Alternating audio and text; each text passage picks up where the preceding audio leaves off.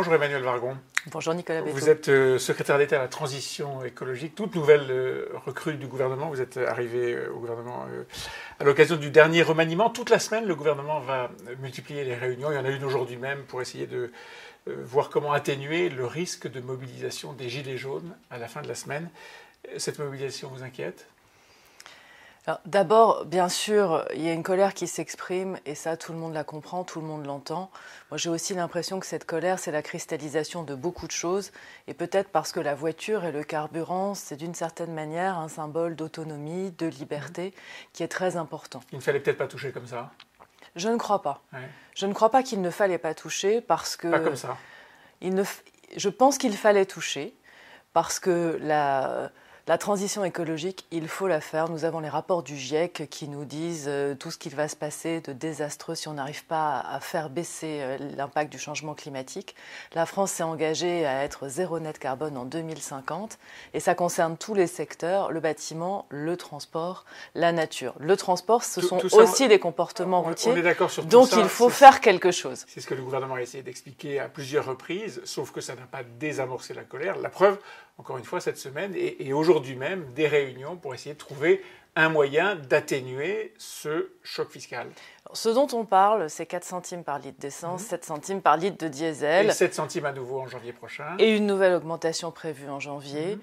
Ce que nous cherchons à faire aujourd'hui, vous avez raison, le président de la République l'a annoncé la semaine dernière, il y a des réunions de travail cette semaine, c'est euh, trouver la manière d'accompagner en particulier les ménages les plus modestes et mm. ceux qui font beaucoup de kilomètres, parce que l'objectif c'est une transition, donc un accompagnement, ça n'a rien de punitif. Mais il faut bien changer les comportements. vous n'aviez pas perçu euh, cette combinaison entre le ras-le-bol fiscal et, ce que vous dites de la voiture, c'est-à-dire cet objet qui est à la fois un objet de liberté et un objet absolument essentiel pour la vie de, millions de citoyens?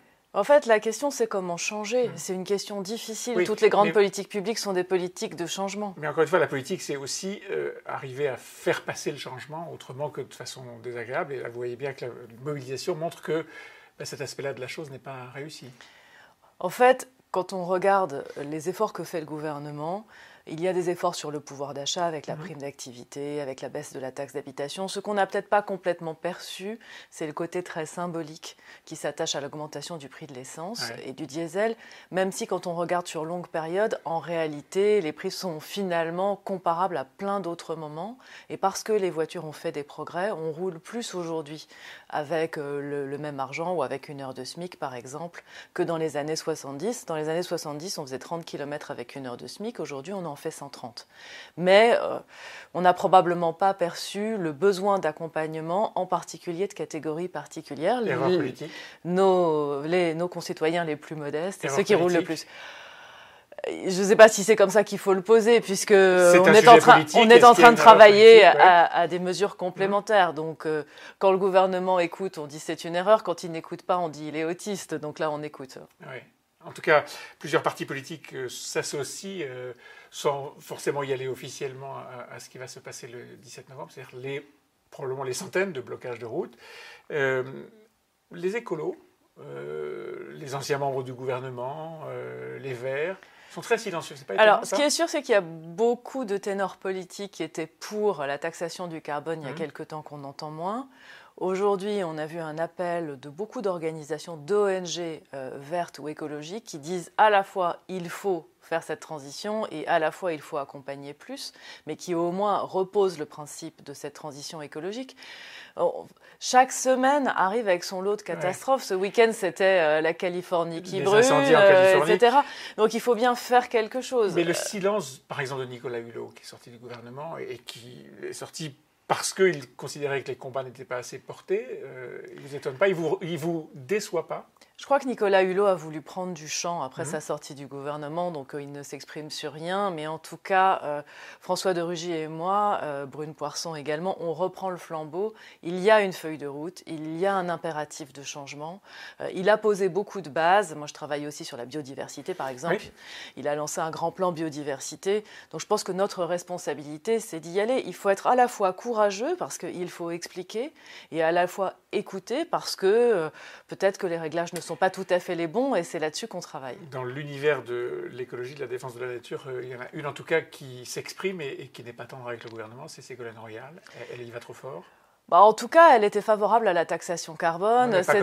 C'était dans les textes qu'elle a portés. Euh, le, côté, je suis d'accord en général et je suis jamais d'accord en particulier, ça marche pas. À un moment, il faut que ces mesures, elles s'incarnent quelque part. La transition écologique, c'est changer. Ça, veut dire que les citoyens doivent changer, les entreprises aussi. C'est inutile ou en tout cas. Euh, enfin, encore une fois, c'est parfois c'est simplement de la, céder à la facilité et nous, nous ne souhaitons pas céder à la facilité. De la politique politicienne?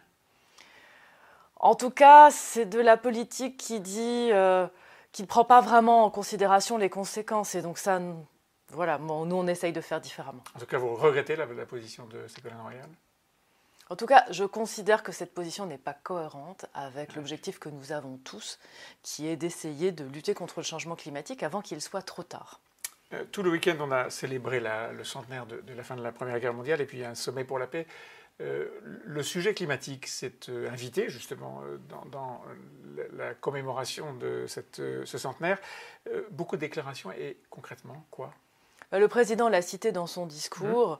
parce que la paix, c'est aussi la possibilité de vivre ensemble de façon harmonieuse sur la planète, et le changement climatique va aussi être une mmh. cause, enfin c'est déjà une cause de migration, de tensions, de conflits. Mais concrètement Le sommet pour la paix, le forum qui a lieu hier et aujourd'hui, mmh. travaille par exemple sur la finance verte c'est évidemment un enjeu particulier que de savoir comment est-ce qu'on peut affecter plus de capitaux à cette transformation.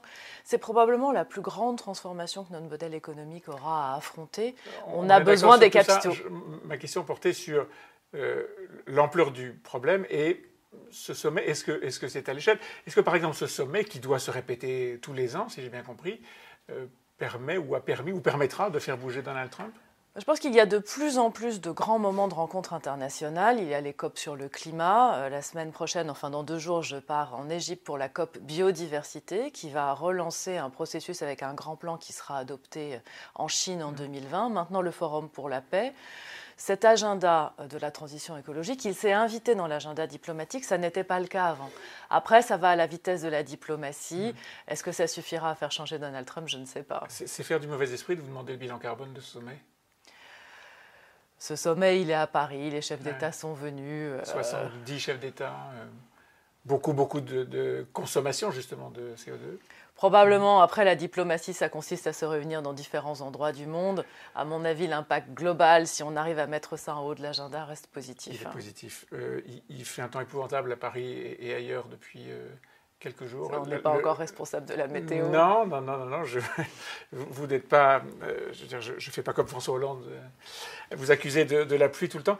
Euh, simplement, la sécheresse est un problème lourd en France. Est-ce que, est-ce que, au moins, ce qui se passe depuis quelques jours sur le plan météo contribue à régler le problème? Je pense qu'au-delà de l'alternance d'épisodes de sécheresse et d'épisodes de pluie, le sujet, c'est vraiment la gestion de la ressource en eau. On a lancé la deuxième phase des assises de l'eau avec François de Rugy la semaine dernière. Comment est-ce qu'on partage l'eau euh, entre les agriculteurs, les citoyens et tous les usages? Dérèglement climatique fait qu'on a une somme. Enfin, Jean Jouzel était là, il a présenté, il a fait l'introduction de cette mhm. deuxième phase en disant que malheureusement, on allait voir de plus en plus de phénomènes euh, d'inondation, euh, de surplus d'un côté, de sécheresse de l'autre. Aujourd'hui, qu'on a un sujet en France sur la sécheresse?